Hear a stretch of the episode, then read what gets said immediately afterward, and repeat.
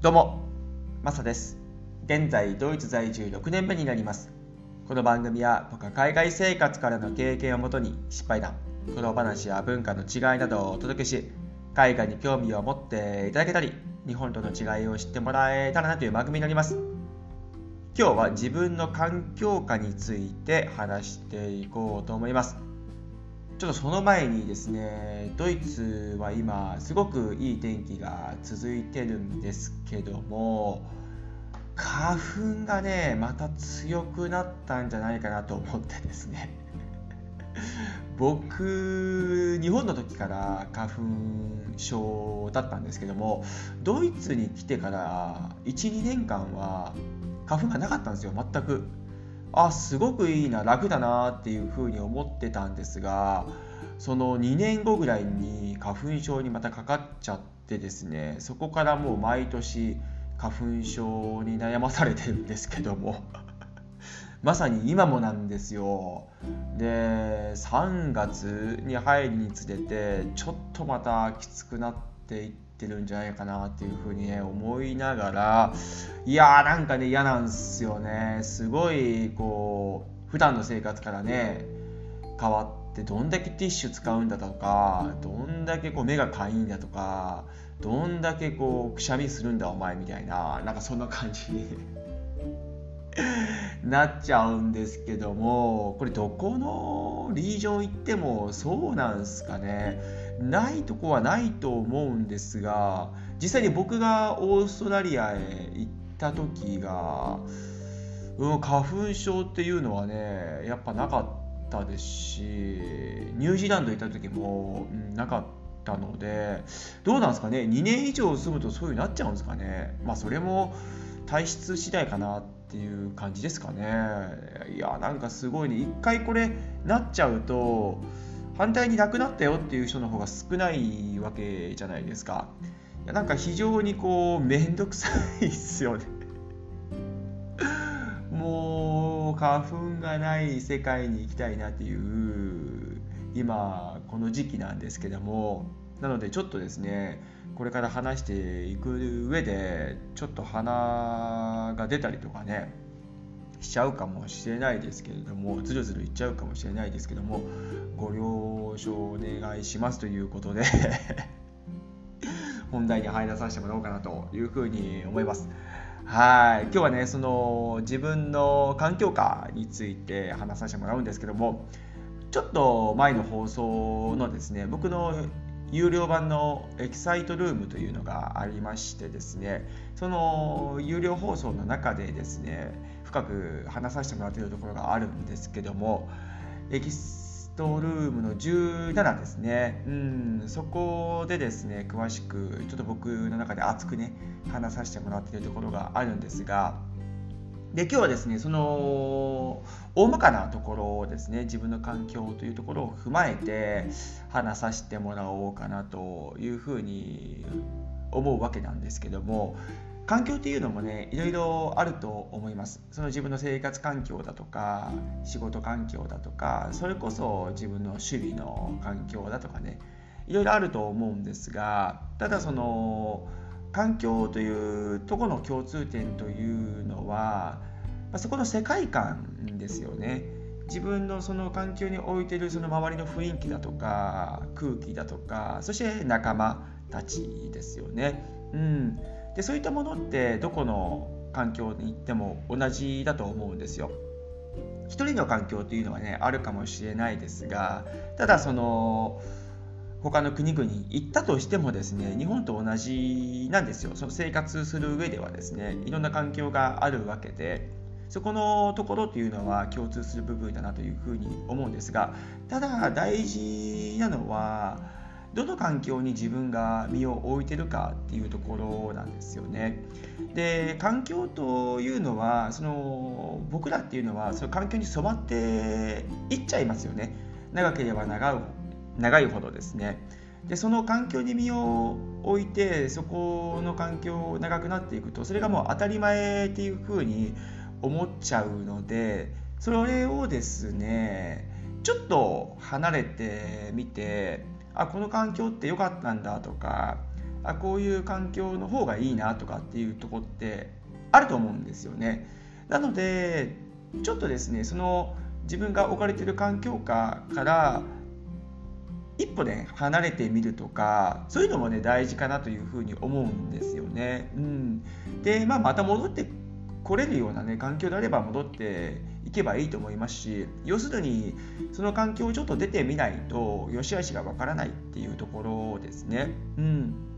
もうそれが全部ね当たり前になっちゃってるのでそれしか知らないっていうところの怖さはあると思うんですよ。例えばですね僕は何社か転職してるんですけども1社だけだとですねなかなかその会社の良し悪しっていうのがわからない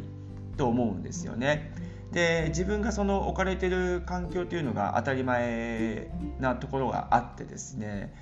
例えばそれこそ長く労働時間がありましたよとかでもそれやってる上では当たり前になってきちゃうんですよねただ他の違う会社ではもう定時に上がって自分のライフスタイルアフターファイブの時間を楽しんでるっていうところもあるので話は聞くけど自分はね体験できてないわけじゃないですか。でそういうね環境とこに目をつけるとですねこれ全部が全部できないわけですよね。僕も今ドイツ住んでるわけですけどもオーストラリアとかニュージーランドとかですね今まで長期滞在で生活海外生活をしてますけどもじゃあもう他の国々と比較するためにねどの国々も長く住んでねそれをできるかっていうとできないわけであってでそれはね友達から聞くとかですねいろんなそういう自分のネットワークの中から情報を入手するっていうところはあると思うんですがただその一つだけっていうところだと自分自身も比較ができないんですよね。でこれが2個か3個増えていくとですね比較ができて共通するところを見つけられるんですよ。でそうするとですね他の人の話を聞いても分かりやすくなるんですよね。そしてイメージができやすくなるんですよ。全部が全部経験できないのは当然なんですがただそこの共通点を自分の中で持っているとですね他の人の話が入りやすくなってそれがねすごく自分の中でプラスになるんですよね。うん。あ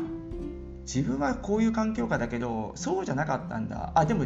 以前僕のその経験の中であの時こうだったよな。でもそこ離れてみるとそうじゃなかったよな。とかっていうねそういうとこにもつながっていくと思うので。でこれが2個か3個。でこれが増えれば増えるほどですね自分の中でももっと比較ができてで共通する部分っていうところが出てくるのでそこがまた自分の中で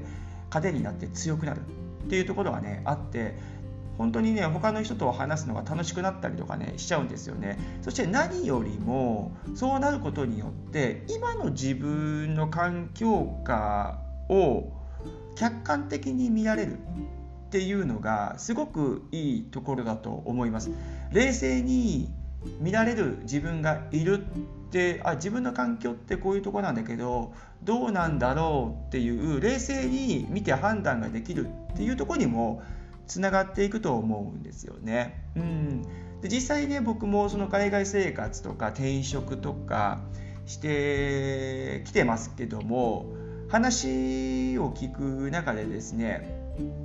新しい意見だとかで新しい考え方だとかいろいろあるわけなんですけどもただねすごくね想像できるんですよイメージできるんですよ。でそういうふうに聞くとあじゃあ自分の環境下はどうなんだろうっていうふうに考えてあこうじゃなかったんだじゃあちょっと出てみようみたいなとこにも行けるんですよね。であともう一ついいのが出られる。フットワークがね軽くなるんですよ。で例えばその転職でもですね1社目から2社目ってすごく腰が重いじゃないですか転職するのって。1社目を辞めて2社目ってなんかすごく壁があるなっていうふうに思うわけじゃないですか。ああ辞めてねどうなるんだろうとかって思うわけですけどただ2社目を経験すると今度3社目ってねフットワーク軽いんですよ。でこれは海外も同じです。日本を出てじゃあドイツに行ってみたいな最初はねその壁って高いですし怖いっていう思いはすごく自分もあったんで分かります。僕の場合はそれがオーストラリアだったんでその気持ちはめちゃめちゃわかるんですよ。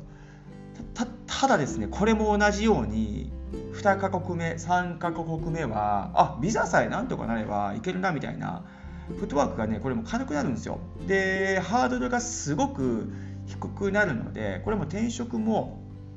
海外へ住むことで海外へ出ることも同じなんですよね。そういう共通点が自分の中でも見つけられるわけなんですよ。ただこれが一つのことだけになってしまうとなかなかそうじゃないのかなっていうふうに思うんですよね。比較するものがないからですね、うん、ただそので終身雇用という言葉もねまだちょっと根強いかもしれないですが一社だけっていう人とかもね多いと思います。ただその人たちを批判するわけではなくてそういう人も全然その会社の中でねいろんな部署行ったりとかそういう違う環境でね置かれてやられてるっていうところもあると思いますしそれこそね役職も変わったりとかしてねまた自分の立場とか変わっていってる部分があるとは思うんですけども、うん、それはそれで全く僕は否定するわけではなくてただその一つの会社は同じなのでただねその外からその会社を見る。でその環境は自分はどうだったんだとかね。っていうことに気づくポイントというのはその環境からちょっと身をちょっと投げてですね外あの外してですね、うん、外から見るっていうとこはまた自分にプラスになってそれもそれでいいんじゃないかなというふうに思うところもありますね。うん、なので今日はですね自分の観光強化について話させてもらいましたけどもいざその環境をね出て自分が見てみて何を感じるかっていうところが自分の今後のね環境を身を置く中でまたね大事になってくるんじゃないかなというふうにね僕は思います。はい。今日はどうもありがとうございました。それでは素敵な一日をお過ごしください。ではまた次回の放送で。チャオ